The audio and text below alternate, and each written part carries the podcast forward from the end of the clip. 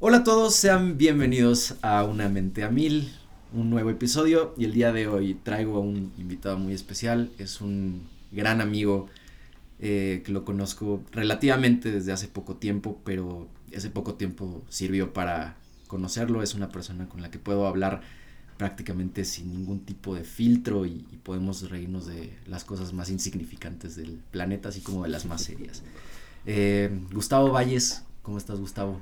Muy bien, Diego. Un placer, un deleite estar, ser el primer invitado de tu podcast. Exactamente, eres el padrino de, del día de hoy, eres el padrino de los invitados realmente.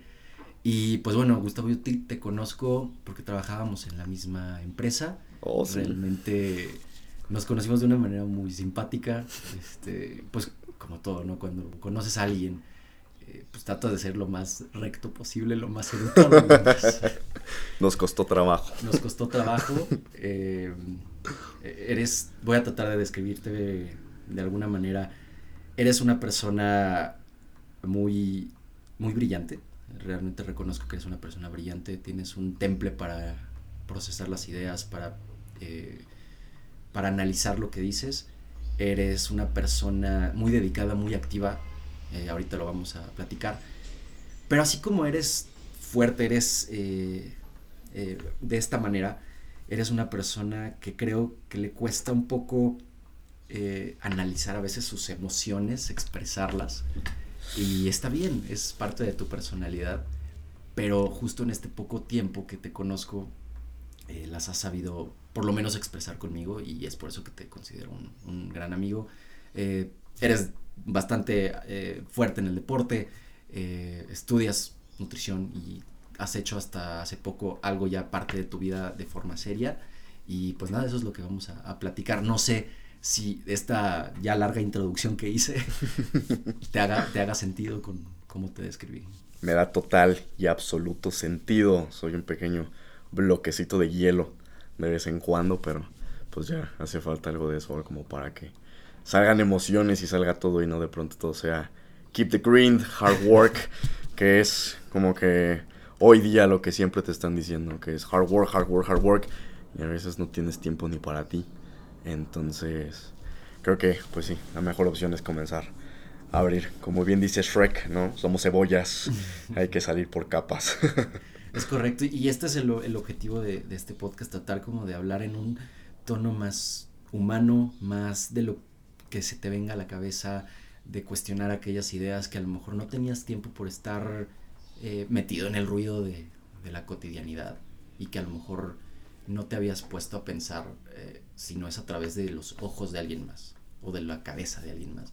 Y es por eso que te este, elegí como, como invitado, porque tú eres una persona muy enfocada justamente, como dije, en el deporte, muy metida en el tema de la nutrición, y creo que yo me empecé a interesar en entender qué es lo que, cómo es lo que funcionaba en mi cuerpo el alimento, cómo me iba a ayudar a bajar de peso principalmente, a mejorar mi composición corporal, pero vaya, yo no conocía nada, yo no tenía ni idea de cómo funcionaban los macronutrientes, eh, nada. O sea, yo decía, pues bajar de peso es comer lechuga, es tener un poco más de vegetales en tu vida, pero va mucho más allá de eso.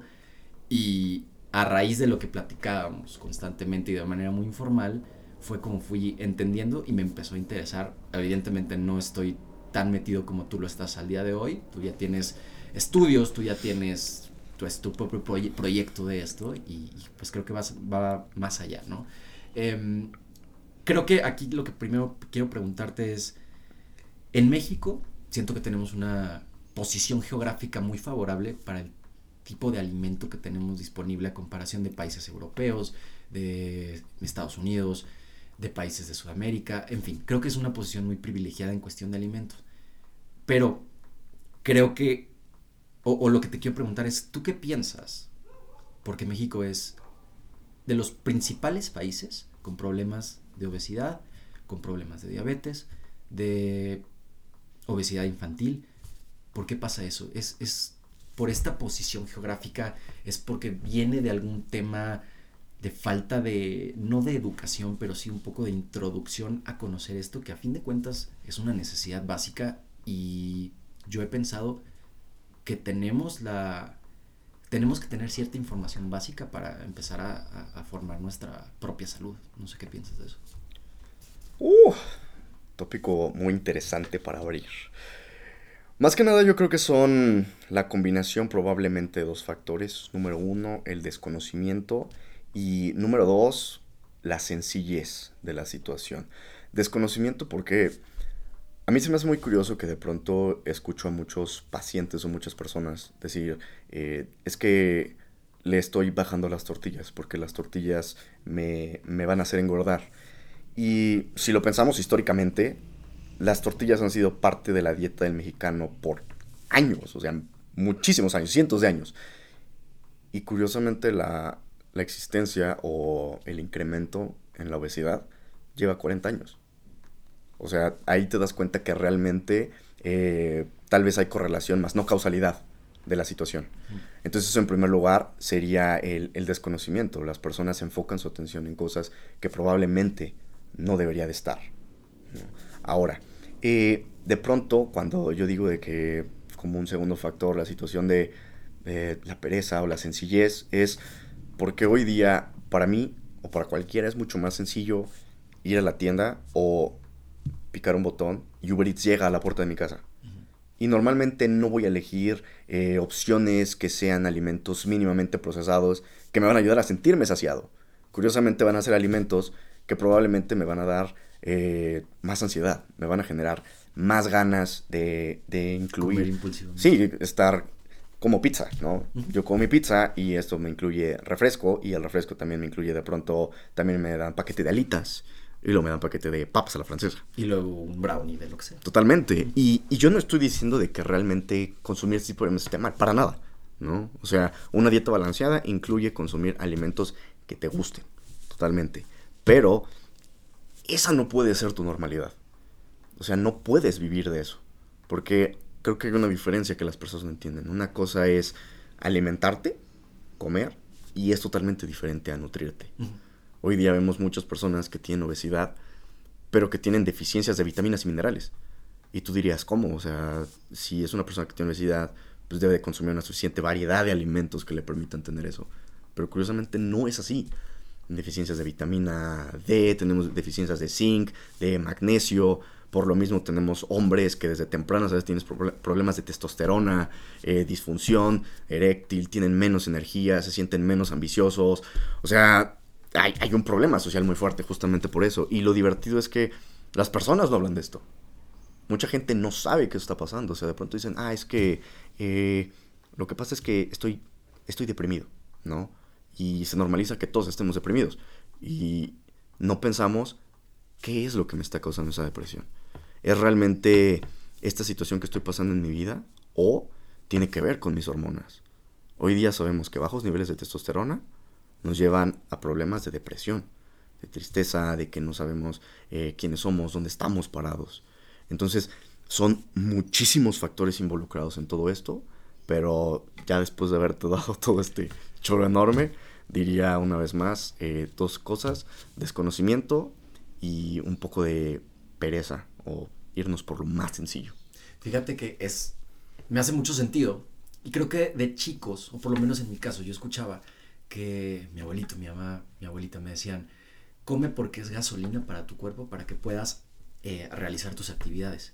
Pero me dijeron, come y gasolina en la misma oración. Ahora, tú acabas de decir que hay una diferencia muy grande entre alimentarte y nutrirte, ¿no? No es lo mismo comer una pizza, como ya lo dijiste, para que te dé energía.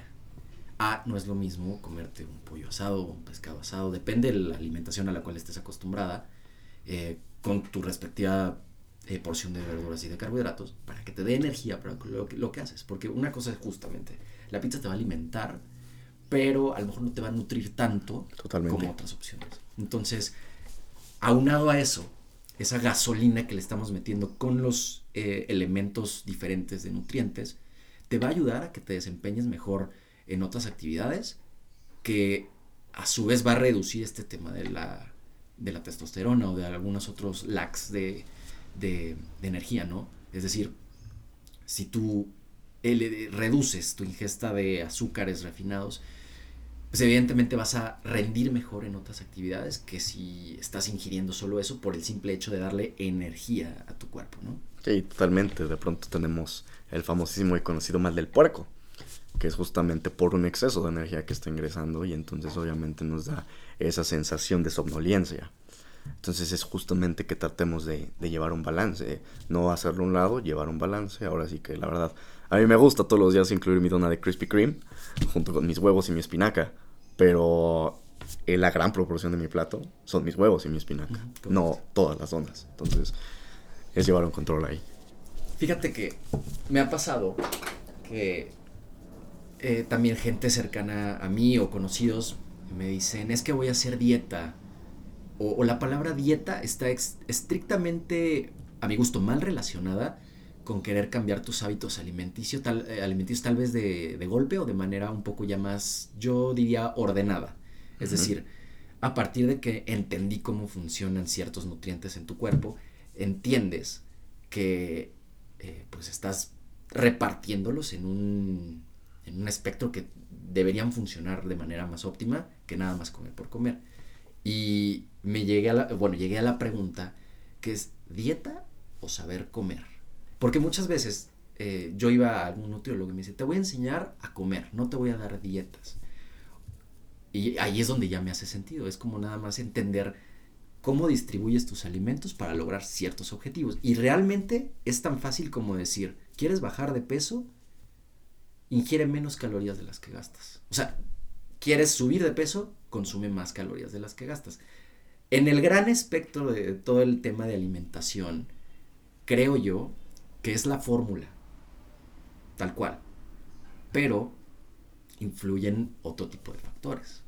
Totalmente. O sea, si lo queremos ver desde una perspectiva fisiológica, lo que me acabas de decir es totalmente cierto. O sea, calorías entran, calorías salen, el modelo psico.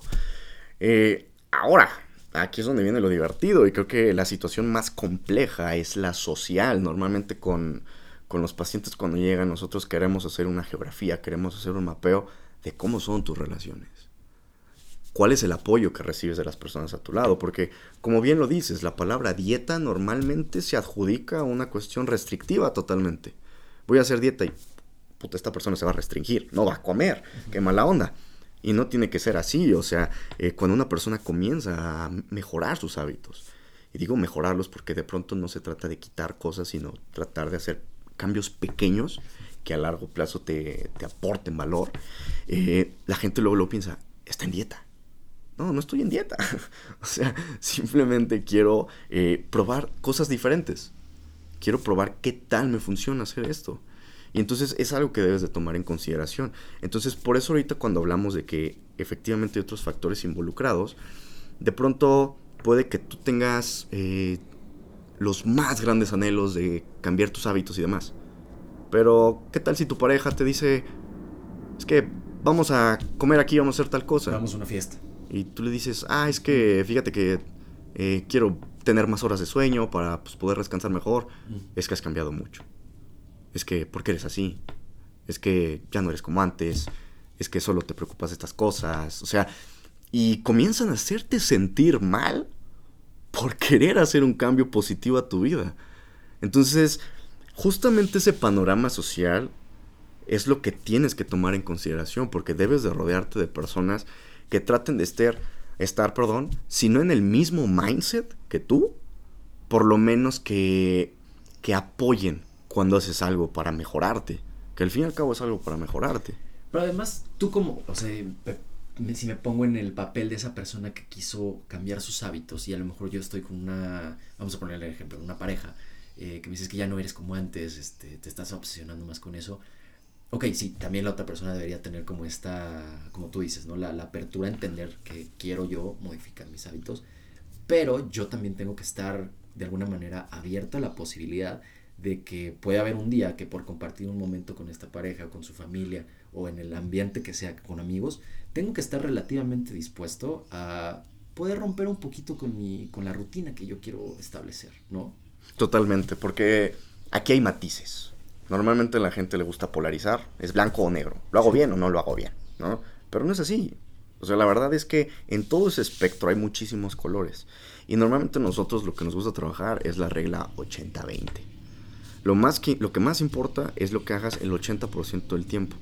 Si tú el 80% del tiempo llevas unos hábitos que te ayudan o te permiten vivir y sentirte mejor, el otro 20% obviamente puede incluir cosas que te divierten. Estamos hablando de fiestas, que si es una boda, que si es una primera comunión, que si salgo con mis amigos, eh, con mis compañeros de trabajo, XY, o sea, todo eso puede incluir. Y es justamente cuando estamos hablando de llevar una nutrición integral, una nutrición donde el paciente no siente que dieta es restricción. No, dieta de hecho significa lo que comes. Puede ser cualquier cosa, ¿no? Entonces lo que quieres más bien es enseñarle cómo compaginar esos dos aspectos. ¿De qué manera puedo llevar un balance? Porque todo en la vida al final es un equilibrio, ¿no? Entonces, mientras mantengamos ese equilibrio, no importa si de pronto el lado derecho tiene un poco más de peso, pero luego meto un poquito más en el izquierdo y le vuelvo a bajar al derecho para que se vuelvan a equilibrar. O sea, entonces, es enseñar eso. No hay blanco y negro, hay espectros y hay que trabajar sobre eso. Tú los pacientes que has recibido, creo que, y, yo me incluyo porque me ha llegado a pasar cuando veo a alguna persona que, quiero que me ayude a modificar mis hábitos alimenticios, que llegamos con la idea de inmediatamente por el hecho de sentarnos frente a ti o frente a alguien más, ya decimos, este cuate, esta persona, esta, esta chica me va a ayudar a verme de manera escultural. Creo que para empezar ese podría ser un primer factor. No estoy diciendo que todo el mundo lo haga, creo que hay gente también que prioriza el mejorar sus hábitos simplemente por el hecho de sentirse mejor. Pero creo que también muchas, mucha, eh, la mentalidad es querer verse de manera escultural o como al menos las redes sociales, como la televisión, como los estereotipos nos lo han mostrado, ¿no? Eh, encontramos productos en la tele de cómpralo y te van a salir el six pack. O compra esto y te vas a ver musculoso. Cuando realmente, y corrígeme si estoy mal, el 80, 75, 90% del trabajo lo hace la alimentación en un aparato que, te va a prometer algo. O bueno, estas dietas eh, detox o mágicas que, o sea, a mí me costaba trabajo entender, y, quiero decirte que al principio yo decía como, ah, mira, pues un jugo verde, pues me lo tomo y listo, claro, o sea, ahí te venden la, idea del, jugo verde, pero si no empiezas a entender el, ok, sí, está bien que sea hecho de verduras nada más, pero el, e, e, la cosa esa por, por sí sola no te va a ayudar a, a llegar a tus objetivos o lo que tú crees esperar de ellos, ¿no? Entonces, no sé, no, de, hecho tienes toda la razón. O sea, justamente tú ves un jugo verde y la verdad es que la lógica te dice es saludable. Y en efecto, lo es, ¿no? O sea, estás comiendo verduras y todo eso es lo que dijimos al inicio, vitaminas, minerales, estás nutriendo a tu cuerpo. Pero una vez más, y regresamos a la parte de balance. Tu cuerpo necesita muchas cosas. Sí, necesita vitaminas y minerales. Pero también necesita fuentes de energía, necesita hidratos de carbono, necesita, necesita grasas, ¿no? Que también necesita, necesita bloques para construir estructuras, que es eso, la proteína, que nos ayuda a trabajar nuestro sistema inmune, nos ayuda a generar masa muscular, entre muchas otras funciones. Entonces justamente es llevar una combinación de todos esos factores que como resultado nos tengan vernos, sentirnos y rendir a nuestra máxima capacidad posible, que es lo más importante. Ahora, otra cosa que dijiste, muy, muy, muy cierta, es las personas llegan con un especialista en nutrición y dicen, quiero verme así, ¿no? El principal objetivo es estético. Y lo entiendes, ¿no? Porque da sentido, todos de pronto podemos aspirar a eso. ¿Cuál es la situación aquí? De pronto algo que tenemos que trabajar con, con los pacientes, con todos, no solamente es cómo te ves, sino qué es capaz de hacer tu cuerpo y cómo te sientes con eso. ¿no? Sobre todo porque lo primero, lo primero que a mí me interesa es cómo duermes. Duermo ocho horas. Ok. ¿Te sientes descansado cuando te levantas? ¿O no te sientes descansado? Porque son dos cosas muy diferentes. Tiempo y descanso. Entonces, lo primero es, vamos a mejorar eso. Entonces, de pronto, una persona se da cuenta que por el simple hecho de enfocarse en pequeños detalles, tener un ritual de sueño que le permita dormir mejor, a lo largo del día tiene menos hambre porque su sistema endocrino trabaja mejor, tiene menos problemas en hormonas como la leptina y la grelina. Y de esta manera, entonces empieza a mejorar su vida. Entonces, tú cuando tratas de involucrar al paciente para que se vuelva consciente de esto, dice, ah, caray, o sea, no necesitaba tomarme tres tazas de café por la mañana, solo necesitaba dormir mejor. Y listo, o sea, lo natural, ¿no? Y es lo mismo con el paciente que dice, híjole, es que no puedo hacer una lagartija. Quiero verme increíble, pero no puedo hacer ni una lagartija. Ok, primero vamos a enfocarnos en trabajar en lo que puede hacer tu cuerpo. Y llevamos un proceso, vamos escalonando, poco a poco, un pasito a la vez. Y a lo mejor de aquí a un mes ya puedes hacer tres, cuatro lagartijas. Y entonces de pronto te emocionas y, y, no te emocionas porque inmediatamente en ese mes hayas logrado la estética corporal que a lo mejor tenías en mente, pero te estás dando cuenta y tu atención se está enfocando en lo que puedes hacer con tu cuerpo, lo que estás logrando, que antes decías, híjole, no puedo hacerlo.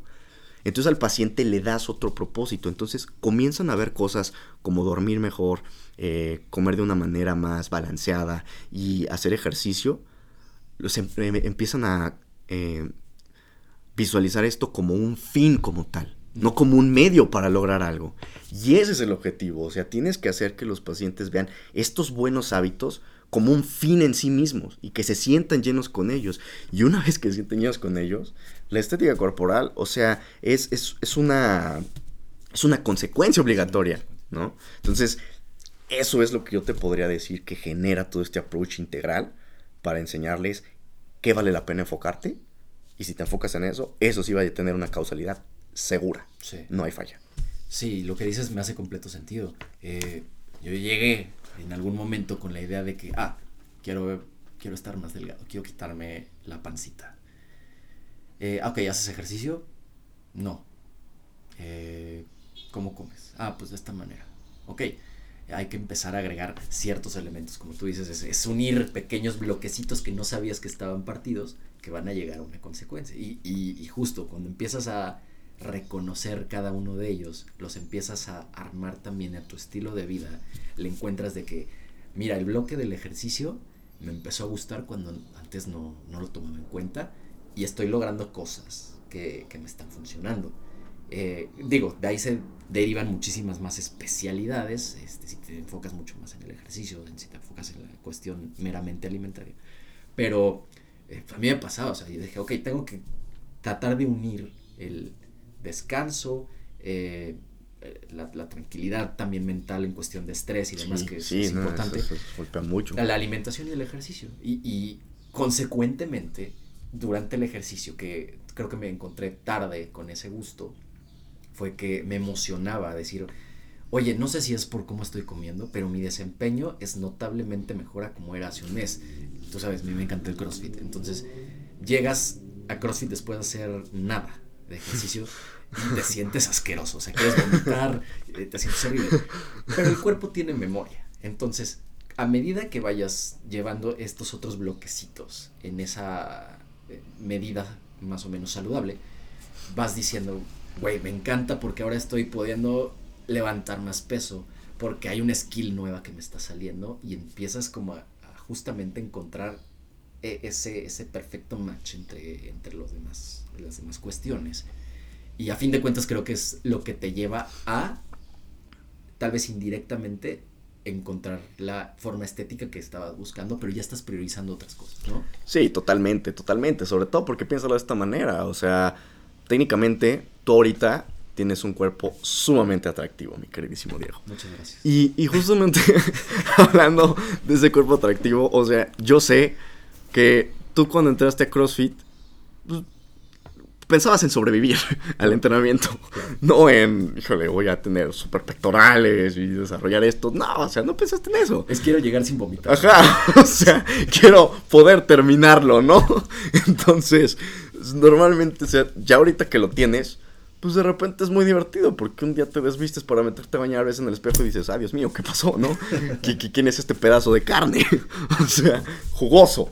Y, y entonces entiendes es, en ese momento cuando realmente lo entiendes, cuando dices, ok, o sea, esto solamente fue una consecuencia de otras cosas que tenía que arreglar en mi vida. Y ahorita ya todo embona. Y entonces ya dejas de preocuparte por el físico. Comienzas a preocuparte ¿qué más puedo hacer con mi cuerpo? ¿Qué tan lejos puedo llegar? O sea, somos el proceso de millones de años de evolución. Durante esos millones de años pudimos habernos extinto en cualquier momento y hemos llegado a lo que somos hoy día. Carajo, ¿qué no eres capaz de hacer? Entonces, creo que es donde tenemos que poner atención, en eso. Creo que relacionado a eso, yo he pensado que un poco de educación básica alrededor de lo, que nos, alimenta, además de una educación básica financiera también, es muy importante a edad temprana. Porque, y lo mencioné en, el capítulo pasado, a mí me hubiera gustado entender o dimensionar a mis 7, 8 años eh, cómo, cómo funciona el alimentarte bien y a lo mejor cómo administrar tus finanzas, porque no digo que, vayas a estar ganando un sueldo a los 12 años o a mantener algo muy, muy, muy pesado a esa edad, pero cuando eres más chiquito, tu, tu cuerpo, por lo joven que estás, empieza a tener una capacidad de, uno, metabolismo, de procesar cierta energía.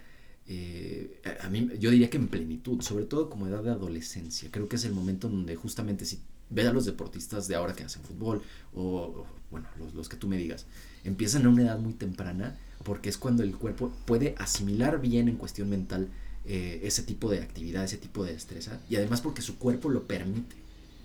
Versus si pones una persona de 30 años, vamos a poner este ejemplo, y empieza desde cero, pues evidentemente va a tener una, un mayor eh, bloqueo para desarrollar el máximo de sus capacidades, porque creo que físicamente, fisiológicamente, biológicamente, ya pasó la mejor etapa de, su vida para desarrollar ese tipo de, actividades. No sé, igual me puedo estar equivocando. No necesariamente, no necesariamente. Y, y, te voy a decir, porque al fin y al cabo, o sea, creo que es más un bloqueo mental, de pronto, que un bloqueo fisiológico, ¿no?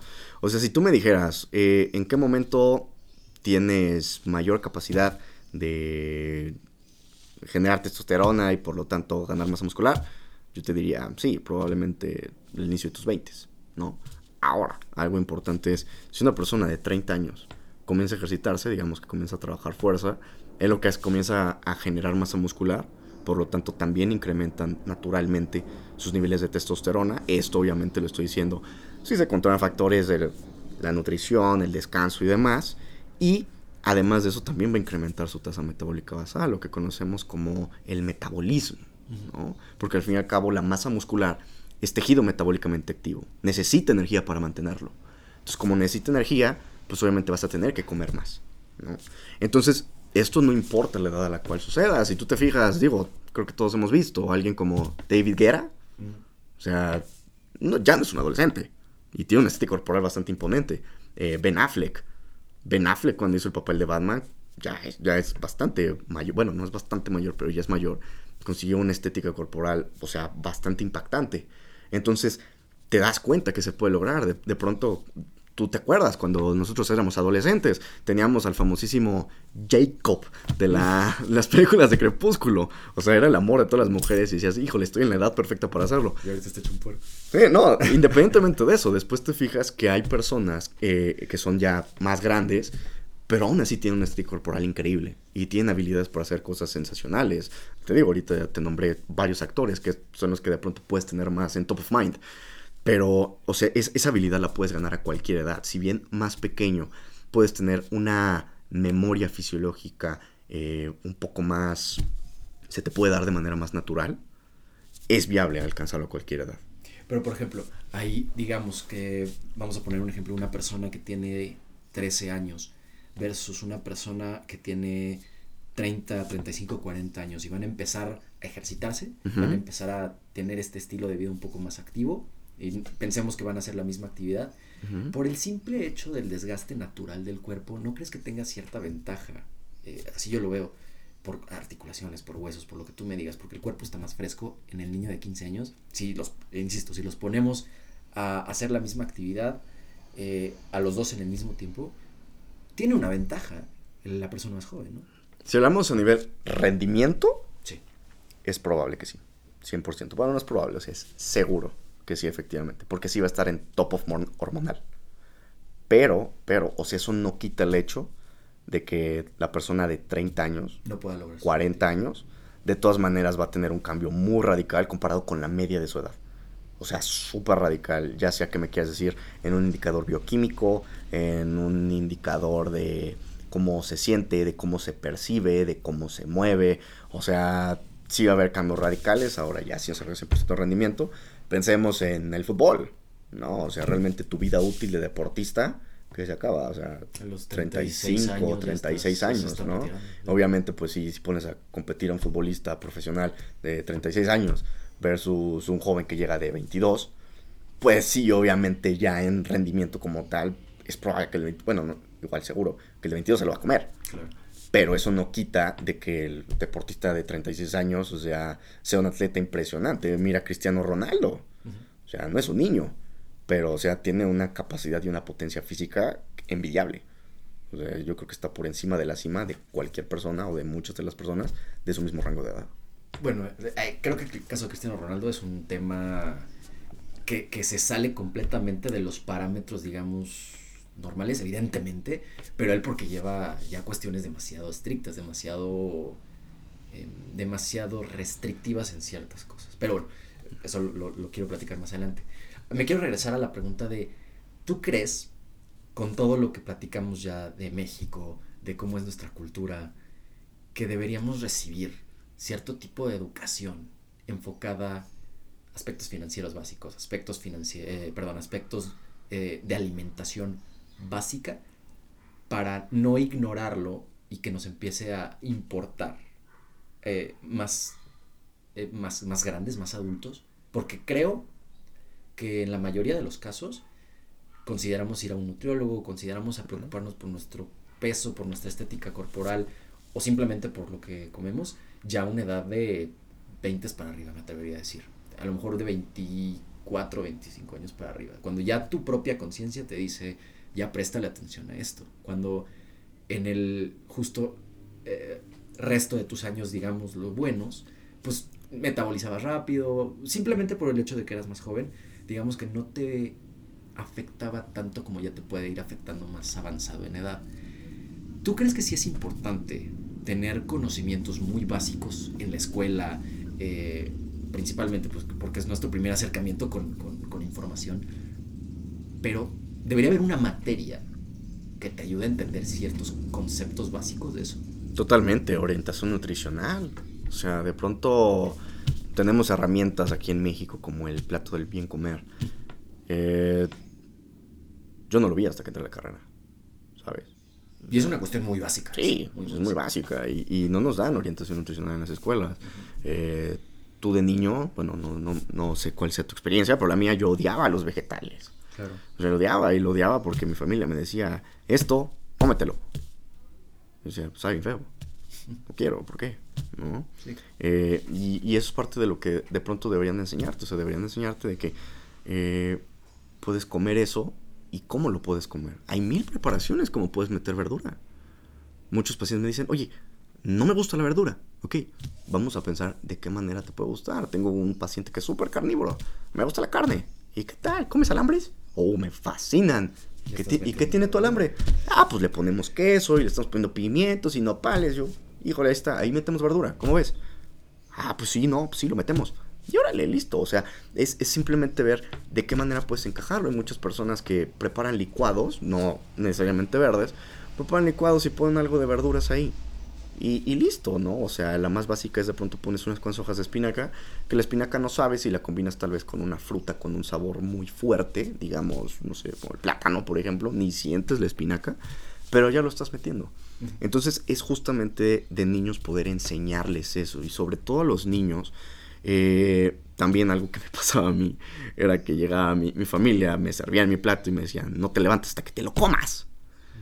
Y es divertido porque los niños son los únicos seres eh, humanos a cierta edad que se saben autorregular, que comen lo que necesitan, no comen más y no comen menos, comen lo que necesitan para autorregularse. Y de pronto tú le sirves el plato a tu hijo y dices, no se lo comió todo, eh, ¿qué le pasa al niño? Se va a morir de hambre, que no sé qué. El niño sabe autorregularse. O es un niño chiquito, no sabe. O sea, es como cuando estás lactando un bebé. No le puedes decir, sigue tomando, sigue tomando. No, o el niño conoce hasta dónde. Entonces, todo ese tipo de educación es la que sería importante. De niños que nos enseñen de pronto que nuestro plato tenga diferentes colores y lo puedes agarrar así. Que tenga un arco iris. Construye un arco iris eh, como tú lo quieras hacer y esto lo vas a comer. Y de padres, entender que los niños se pueden autorregular y simplemente es que los guiemos en el mismo camino. Busquemos maneras didácticas. ¿A quién no le gustaba algo didáctico? Es normalizarlo, ¿no? Porque justamente acabas de decir algo importante. Y me pasó de que levántate de la mesa hasta que te comas todo. Ahí estás imponiendo una, una cuestión restrictiva, ¿no? O sea, de que aquí hay una consecuencia negativa por no hacer esto. ¿Por qué no más bien normalizarlo? ¿No? Hacer como decir, ¿qué te gusta? ¿Te gustó esto? Eh, no sé, a mi hijo le enseñé el ejote por primera vez, lo recibió bien, ah, pues mañana la coliflor, ah, no le gustó, completamente válido, pero estás ahí como viendo qué caminos es y no es comete la coliflor a fuerza. Sí, como todo en la vida, o sea, es prueba y error. Al fin y al cabo, si pruebas todas las verduras, una te va a gustar, forzosamente. Y lo más divertido es que entonces, si no obligas a nadie, hoy, por ejemplo, vamos a comer. Vamos a comer y dices, híjole, es que todavía me queda comida en el plato, no me lo tengo que comer. Entonces forzas a tu estómago porque de pequeño te decían que si no te comías todo lo del plato, no te podías levantar. Entonces ya tienes esa presión de que te lo tienes que comer y ahorita estamos hablando que tenemos veintitantos años. Claro. ¿No? Entonces es justamente eso. No, no eh, juntes la nutrición con algo negativo. Júntalo con algo positivo, júntalo con experiencias divertidas, interesantes. Oye, vamos a ir de compras. ¿Qué te parece si busca una verdura y una fruta, la que tú quieras, para que te la comas? Entonces el niño se va a emocionar, va a decir, ah, yo puedo elegir algo, yo puedo elegir lo que yo quiera, así, este, ah, ah, elijo esto, el otro. Y es muy probable que le va a elegir algo que no le va a gustar. Pero le vas a dar, le vas a dar la oportunidad de que lo pruebe. Y ya vas a ver. Y ya luego vuelves a hacer lo mismo y una vez más, una le va a gustar. Además somos seres muy visuales, ¿no? Es decir, imagínate justo ese efecto, compras, eh, me regreso al del alambre, o sea, tienes queso, tienes pimiento, tienes cebolla, tienes lo que tú me digas de verduras. No es lo mismo tener esos ingredientes en un plato por separado, es decir, la carne, y me regreso al ejemplo del, plato del bien comer. Tienes la carne por un lado, tienes el nopal, tienes el pimiento por otro lado y tienes, no sé, una porción de, de carbohidratos del otro, la tortilla, ¿no? Si nos ponemos estrictos, junta eso y ya tienes un alambre.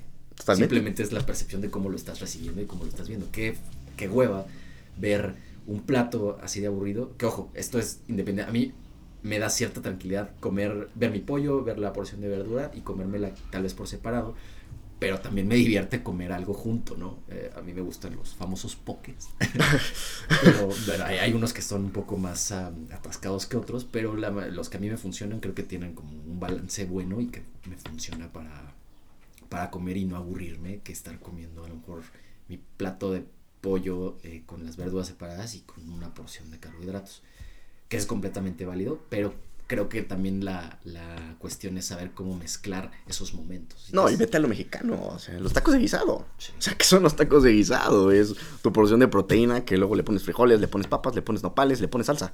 O sea, ahí tienes una mezcla, o sea, súper atascada, súper deliciosa. ¿A quién demonios no nos gustan los tacos de guisado? A mí me da mucha risa la palabra guisado, no sé por qué. Suena algo muy, muy gracioso.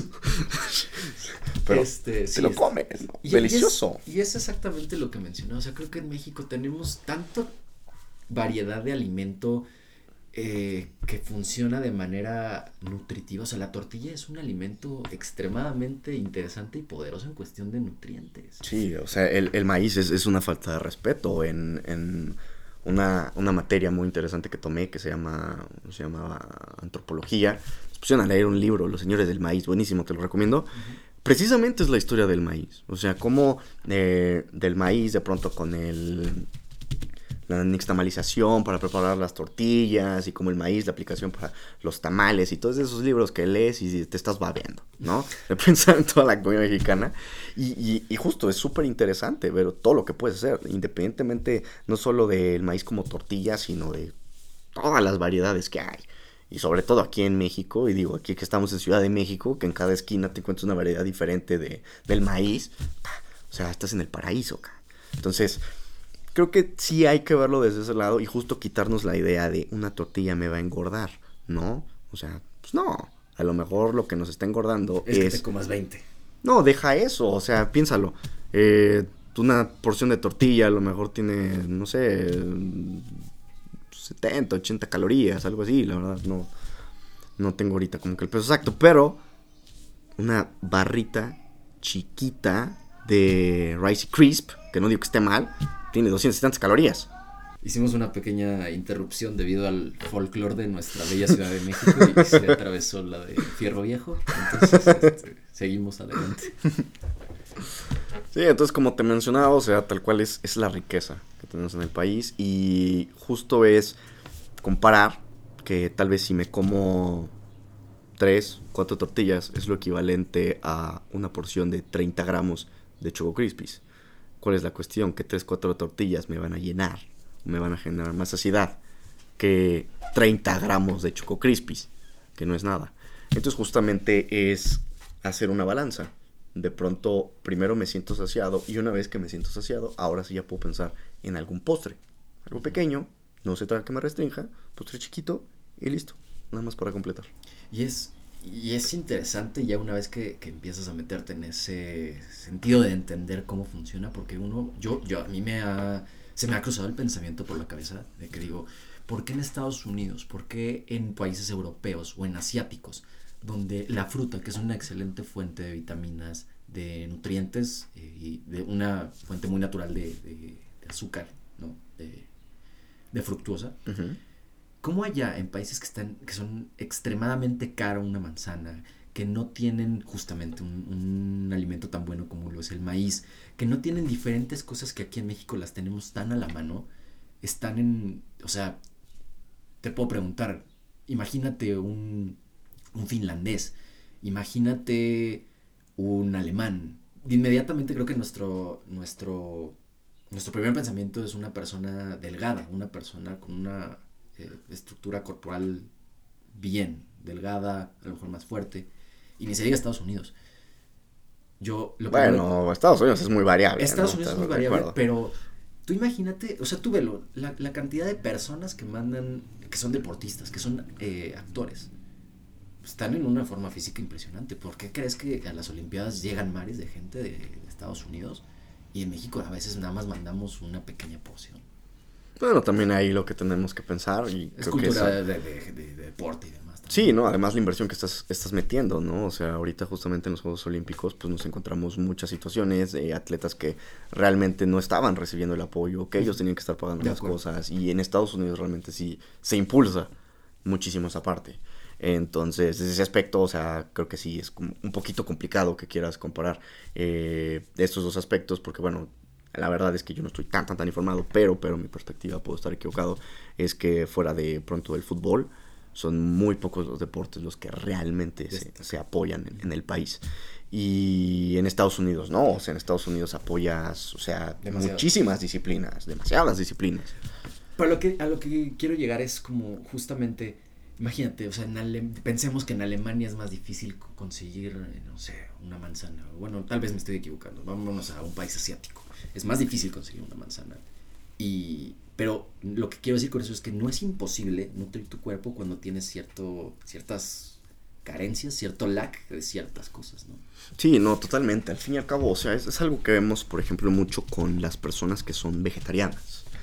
Los vegetarianos de pronto eh, están teniendo carencias impresionantes, empezando por la, vitamina B, ¿no? Porque la vitamina B normalmente la estamos encontrando en, en alimentos de origen animal. Entonces estás perdiendo ese aspecto, entonces tienes que ver de qué manera puedes complementarlo creatina, L-carnitina, eh, proteínas de alto valor biológico. No las tienes en una dieta de una persona vegetariana. Y entonces, por lo tanto, pues obviamente tienes que buscar ciertas combinaciones que te permitan que, las personas alcancen sus requerimientos, ¿no? Y con esto me refiero a que puede ser desde un suplemento hasta una combinación, por ejemplo, de maíz justamente con frijol, hacen una proteína de alto valor biológico. Entonces, realmente, eh, como bien dices, a pesar de que existan ciertas carencias de productos, es viable poder hacer eh, complementos con otros alimentos que te aporten lo que necesitas. Entonces, todo eso ya va a depender muchísimo de las necesidades de cada persona. Al final, algo que me gusta mucho de pronto ver con pacientes es, eh, vamos a hacer un perfil de tus vitaminas. Vamos a ver hoy por hoy cómo estás. Porque toda la gente de pronto dice, necesito un multivitamínico. ¿Para qué? A lo mejor tu dieta es muy buena y solo tienes carencia de un mineral, ¿no? Entonces, ¿por qué no mejor nos enfocamos en trabajar donde sí tienes una deficiencia? Porque todo lo demás es perfecto. Vamos viendo lo que realmente hace falta y sobre eso armemos un plan de trabajo. Fácil. Ahora, esto que tú mencionas, de que muchas veces te pueden llegar pacientes que creen que tienen una falta de, de algo, de, un, de vitaminas, de algo así, o, o, que simplemente llegan, oye, quiero, quiero bajar de peso. Creo que está como muy generalizado la palabra bajar de peso. Yo, a mí me costó trabajo entender que peso es una cuestión un poco más, eh, con menor importancia a la distribución de tu peso. Es decir, sí, es muy genérico. No es lo mismo. O sea, si, si yo llego, hoy quiero bajar de peso, ajá, pero ¿de qué? ¿No? Eso es lo que me, me, he llegado a topar y después entendí que no es lo mismo bajar peso en grasa que bajar peso en, músculo.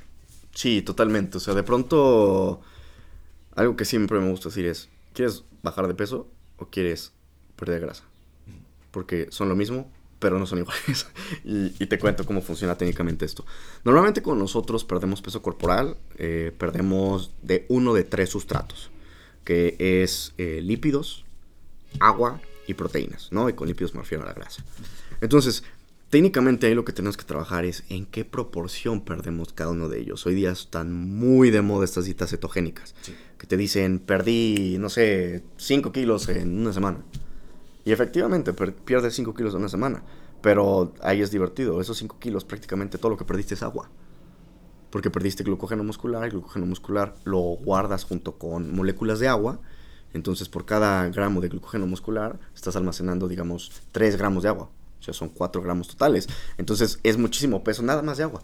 Y tú te emocionaste, pero cuando vuelves a reintroducir los carbohidratos, regresas ese peso. Porque es agua, una vez más. Entonces, técnicamente tienes que empezar a hacer un análisis y en lugar de enfocarte en perder peso, tenemos que pensar, tengo que perder porcentaje de grasa corporal, tengo que disminuir mi grasa corporal y evitar perder eh, masa muscular, que técnicamente te quieres ver bien, si no nos encontramos este famoso término del flaco gordo. Estas personas delgadas que tienen panza, que tienen eh, bastante tejido adiposo periférico Puedes decir como tú, ¿eh? No pasa nada. O sea, como yo. No, no, no, no crees, no crees. Cuando te conocí, tal vez, ahorita ya no. este, pero, o sea, justo de pronto nos, encontramos mucho con eso. Entonces, aquí es donde tienes que hacer una combinación, o sea, algo que a mí me gusta mucho son trabajar eh, en dietas con un alto contenido de proteína. Y con alto contenido de proteína estamos hablando de eh, 1.8 gramos de proteína por kilogramo de peso corporal, hasta tal vez 2.5 o 2.8 gramos por kilogramo de peso corporal. Obviamente pensando en pacientes saludables, nada que ah, exista un problema renal ni mucho menos. Eh, entonces trabajas en eso y con la proteína estás teniendo eh, dos cosas muy importantes. Número uno, la proteína es el macronutriente que más saciedad te genera. Yo me puedo comer, no sé, un plato de arroz, sin problema, plato lleno de arroz, pero no estoy seguro si me voy a comer un plato lleno de pollo, ¿sabes? O sea, voy a comerme, no sé, la mitad y ya voy a tenerlo en la garganta. Entonces, justo nos ayuda con la saciedad. Y en segundo lugar, la proteína precisamente nos ayuda a que, combinada con un entrenamiento de, de fuerza, de resistencia, nos ayuda a preservar esa masa muscular. Porque cuando empezamos a perder peso, o sea, tu cuerpo realmente no es, ah, es que, pues voy a perder solamente grasa. No o sea, va a quitar lo que no haga falta. Y si tú no estás utilizando tu masa muscular, ejercitándola, va a decir, ok, puedo prescindir de ella. No hace falta. Entonces vamos a hacerlo a un lado y vamos a utilizarla como energía. No, si yo entreno fuerza y como suficiente proteína, entonces mi masa muscular se va a mantener y tal vez en algunos casos tenemos esta recomposición corporal en donde las personas ganan masa muscular y pierden grasa al mismo tiempo.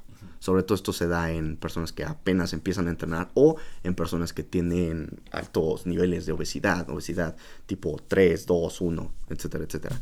Entonces, justamente tenemos que sí conceptualizar que perder peso no significa que estamos mejorando nuestra salud.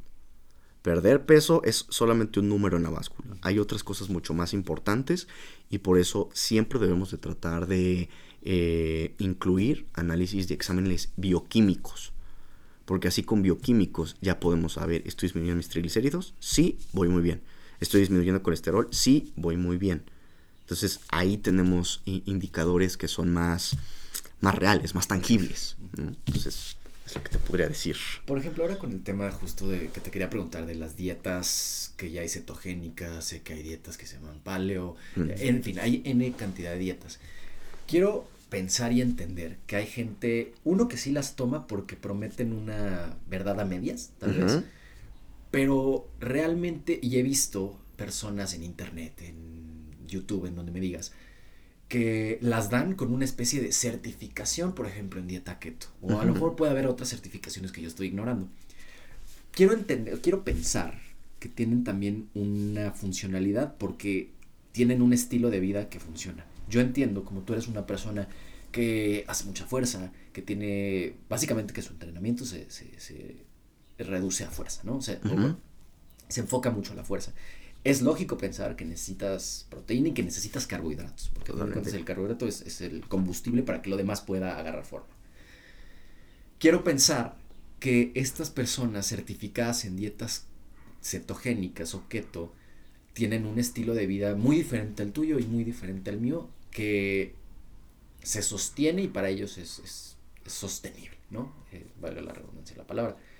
Em, ¿Tú crees esto? Es decir, no necesariamente lo que aplica para ti puede aplicar para ellos y lo que aplica para ellos puede significar para tus, tus pacientes o tiene que a fuerza sí haber una unión de todo. O sea, no puedes limitar a haz esta dieta a haz una eh, dieta enfocada en proteína, en, grasas, etc.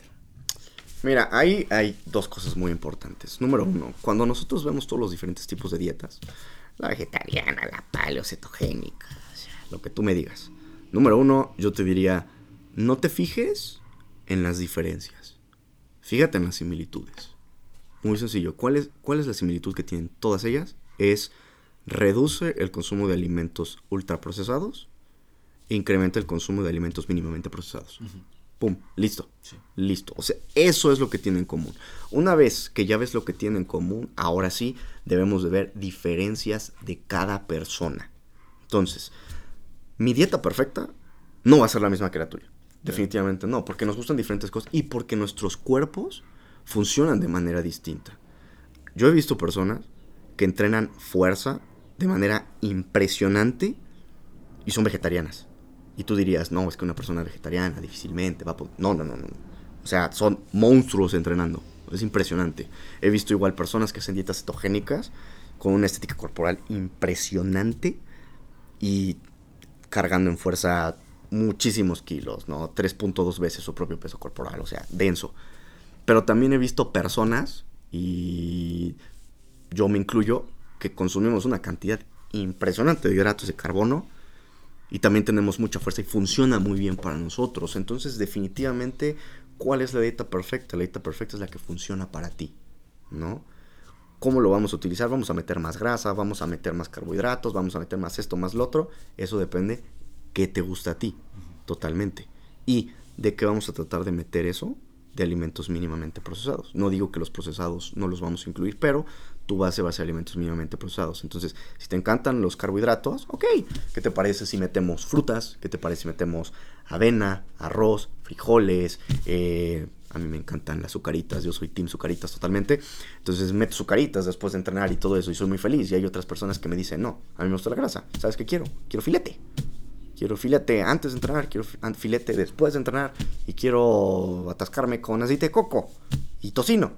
¿Te funciona? Órale, está perfecto. Y además depende también del estilo de vida que tiene. A lo mejor te llega gente que dice, oye, a mí me choca levantar una mancuerna. A lo mejor te dicen, a mí no me gusta hacer cardio para nada, me aburre.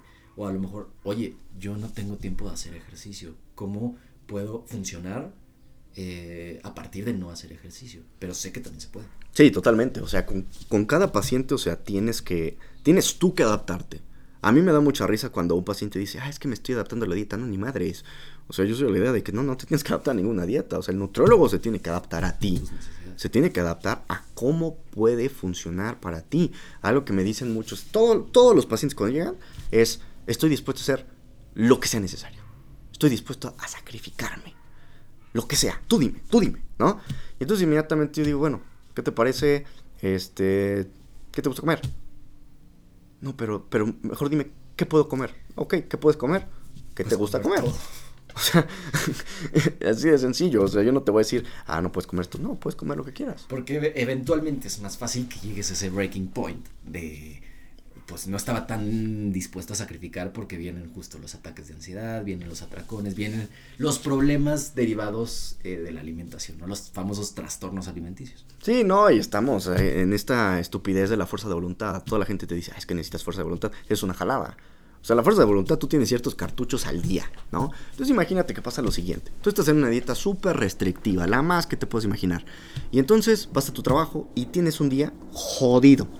O sea, tu jefe te grita, los clientes te gritan, te dicen que eres esto, que eres lo otro, que eres aquello, o si estás enojado y de repente tu pareja te marca y te dice, ¿sabes qué? Ya me tienes harta, no te aguanto, ya no puedo contigo, eh, vas caminando por la calle, un pájaro te zurra. O sea... se detonó una bomba. Ahí ya se te fue toda tu fuerza de voluntad. Dices, no puedo con esta vida, estoy harto y te gusta mucho comer pan y pasas por un lugar donde venden donas Krispy Kreme, vas a decir, quiero una dona Krispy Kreme, estoy harto no te vas a, no vas a pensar y no vas a llegar a tu casa y te vas a aventar la lechuga que dice tu plan de nutrición, porque aparte es muy divertido. Me encantan las dietas convencionales de sándwich con queso panela. Sea, está bien, ¿no? Digo, hay personas que les gusta, pero no voy a comer eso todos los días por un mes, ¿sabes? Entonces, justamente se trata de hacer un plan de nutrición que a un paciente no le cueste trabajo seguir y que incluso estando estresado, lo pueda comer porque incluyes alimentos que le gustan, ¿no? Justamente ayer tuve una consulta con, una paciente y me comentaba, ¿sabes qué? Me muero por comer chilaquiles. Necesito que me mandes un menú con chilaquiles. Le dije, ok, hay un problema. Me dice, ¿cuál? ¿Quieres que sean verdes o rojos?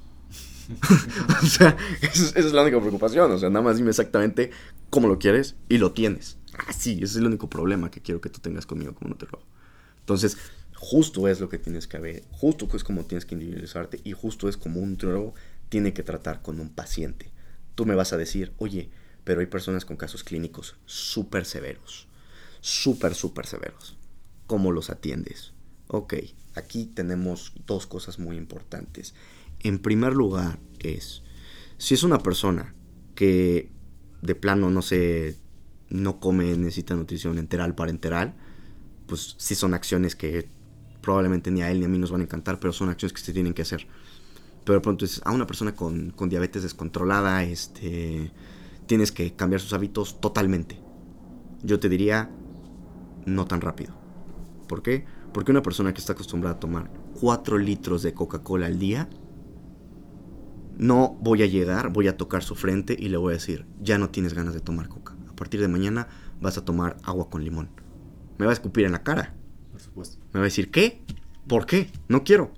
¿No? Y a pesar de que esté súper descontrolado, o sea, tengo que ir poco a poco, paso a paso. Me interesan más tener cambios pequeños, sostenibles a largo plazo, que hacer un cambio súper radical que le va a durar un mes y va a tirar la toalla. Entonces, creo que son las cosas que tratamos de tomar en consideración a la hora de generar un programa de trabajo para ya sea una persona saludable o una persona con un caso clínico. Sí, sin duda, sin duda es importante y, pues bueno, creo que todo en esta vida se puede adaptar, ¿no? Eh, simplemente creo que es cosa de no clavarse directamente con un concepto tan... Em, o sea, se vale, se vale decir, oye, necesito bajar eh, o, reestructurar mi, mi, mi composición corporal porque tengo una boda, porque tengo una fiesta y quiero verme bien pero tratar de que sí sea el mínimo de los casos para, pues más bien para no darle tu, prioridad a un evento que puede suceder a cambio de una vida que puedes vivir de una manera un poco más saludable. ¿no? Sí, es que es complejo, o sea, también tenemos el caso de personas que dicen, necesito perder 10 kilos en un mes, ¿me puedes ayudar? Claro. O sea, es lo, es lo que llegan, o sea, tal cual. Ni siquiera te dicen, hola, ¿cómo estás? No, necesito perder 10 kilos en un mes, ¿me puedes ayudar? Y entonces, para empezar, la verdad es que yo te puedo decir, no, yo no te puedo ayudar. Yo probablemente no soy el nutriólogo para ti.